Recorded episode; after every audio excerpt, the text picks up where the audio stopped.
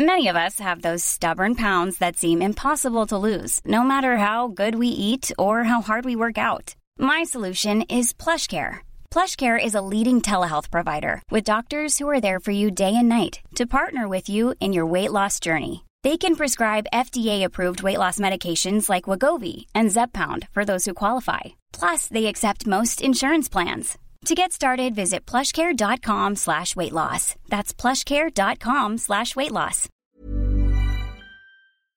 Podane, c'est l'histoire d'une fille qui naît dans un royaume paisible et prospère, d'un père roi et d'une mère reine du coup. Tout se passe très bien, les oisillons chantent du Mozart, l'herbe pousse correctement, tout le monde passe un bon moment. C'est notamment parce que le roi a la chance de posséder un âne banquier. Je ne parle pas ici d'un âne qui travaille à la Société Générale, mais d'un âne qui chie des pièces et des pierres précieuses. L'histoire ne nous dit pas si c'est douloureux pour lui, si c'est la question que tu te posais parce que tu viens de t'imaginer en train de chier des deniers et des rubis. Bref, les caisses ne sont jamais vides, donc on fait des banquets, des fêtes, on joue du clavecin à foison. Un jour, la reine tombe gravement malade et, vu les apothicaires de l'époque, elle meurt. Mais sur son lit de mort, elle fait promettre au roi d'épouser, après sa mort, une femme plus belle et mieux faite qu'elle. Par mieux faite, elle entend en meilleure santé, pas plus bonne que la plus bonne de ses copines, bien entendu. Au début, il est pas chaud parce qu'il aime sa femme super fort et qu'il se projette pas avec une autre femme, mais finalement il accepte. À ce moment de l'histoire, Podane, qui n'a d'ailleurs pas de prénom, propose à son père, qui est au quatrième dessous de la tristesse, de chialer avec lui parce qu'en famille, on peut se remonter le moral. Sauf que le roi a pas du tout envie, il l'envoie chier, il lui dit qu'il veut jamais plus la revoir. Les mois passent, le roi est encore triste, donc ses conseillers commencent à lui dire qu'il est temps pour lui de trouver une nouvelle femme. Non mais le mec, il a qu'un but, hein, c'est de se marier et d'avoir des enfants, c'est très limite comme projet de vie, mais bon. Il envoie donc ses conseillers faire le tour de la région pour lui apporter des portraits de femmes à marier, nobles en plus et il les rejette toutes parce qu'elles sont trop vieilles, laides ou bossues. Être bossu à l'époque, c'était pas du tout une bonne condition. hein. Et puis il tombe sur un petit portrait d'une jeune fille magnifique, mais plus belle que la reine puissance 3.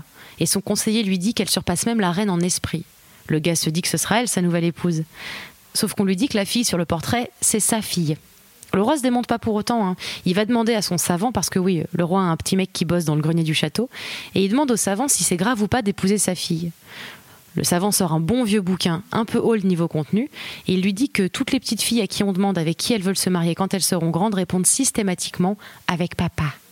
Et il ajoute que si lui il avait une fille, il l'épouserait sûrement. Donc le roi, il fait venir Podane. Bon, euh, ça commence à m'ennuyer un peu. Appelons-la Stéphanie. Donc le roi, il fait venir Stéphanie, qui est surprise parce qu'elle pensait que son père voulait plus jamais la revoir. Et de but en blanc, le roi lui annonce qu'il l'aime et qu'il veut l'épouser. Il la connaît pas trop, hein. il l'a dégagée de sa vie, mais il l'aime, juste pour son physique, j'imagine.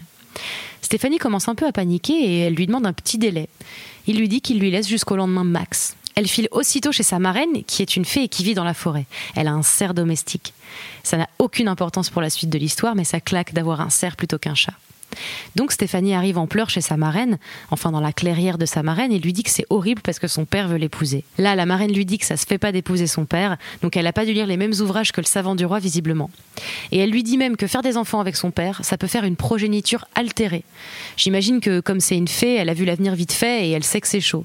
Donc la marraine prépare à Stéphanie un plan pour éviter d'épouser son père.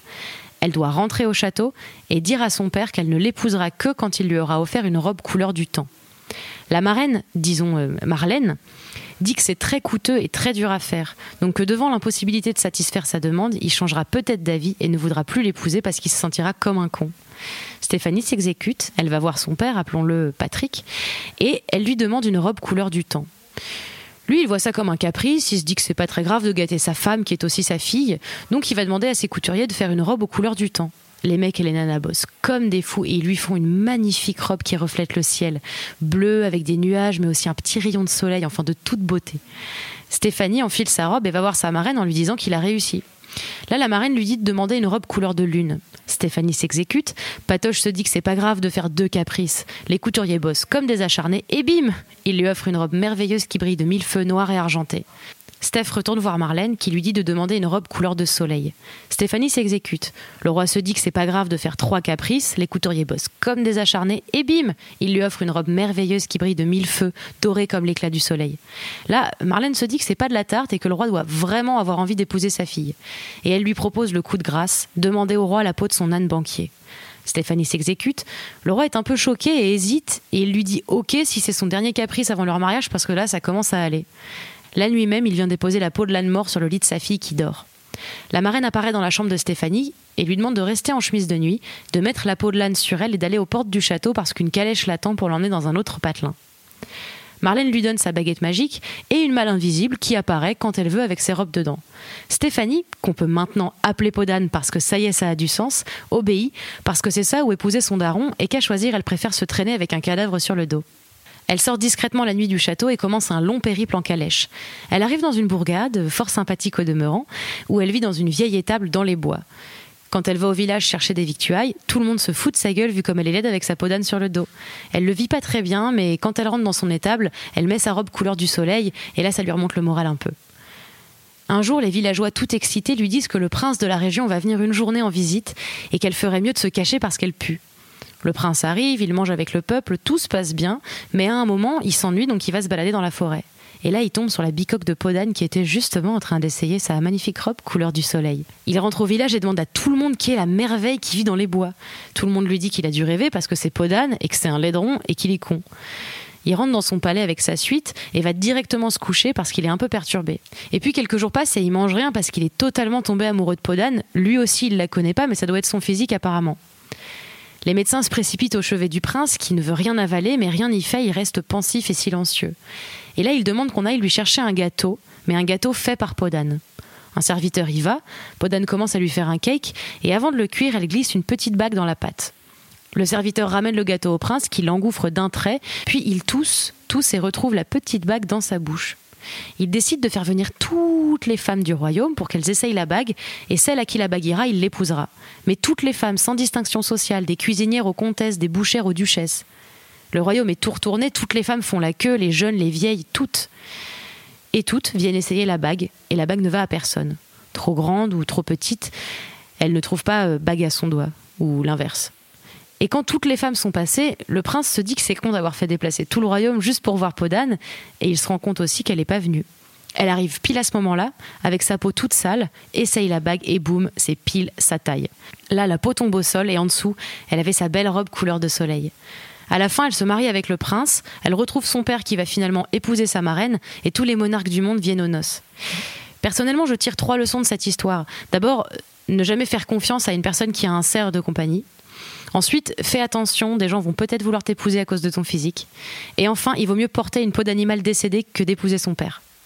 Et je citerai Perrault une fois n'est pas coutume, parce qu'il a décidé d'écrire ce conte alors que le conte, normalement, c'est une tradition orale. Bref, Perrault a écrit L'histoire de Podane est difficile à croire, mais tant que dans le monde on aura des enfants, des mères et des mères grands, on en gardera la mémoire.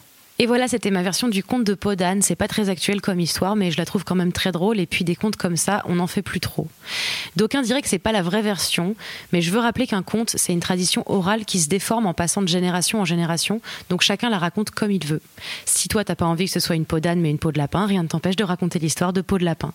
Rendez-vous la prochaine fois pour une autre histoire, peut-être encore une vieille histoire, peut-être une moins vieille. On verra bien. Salut.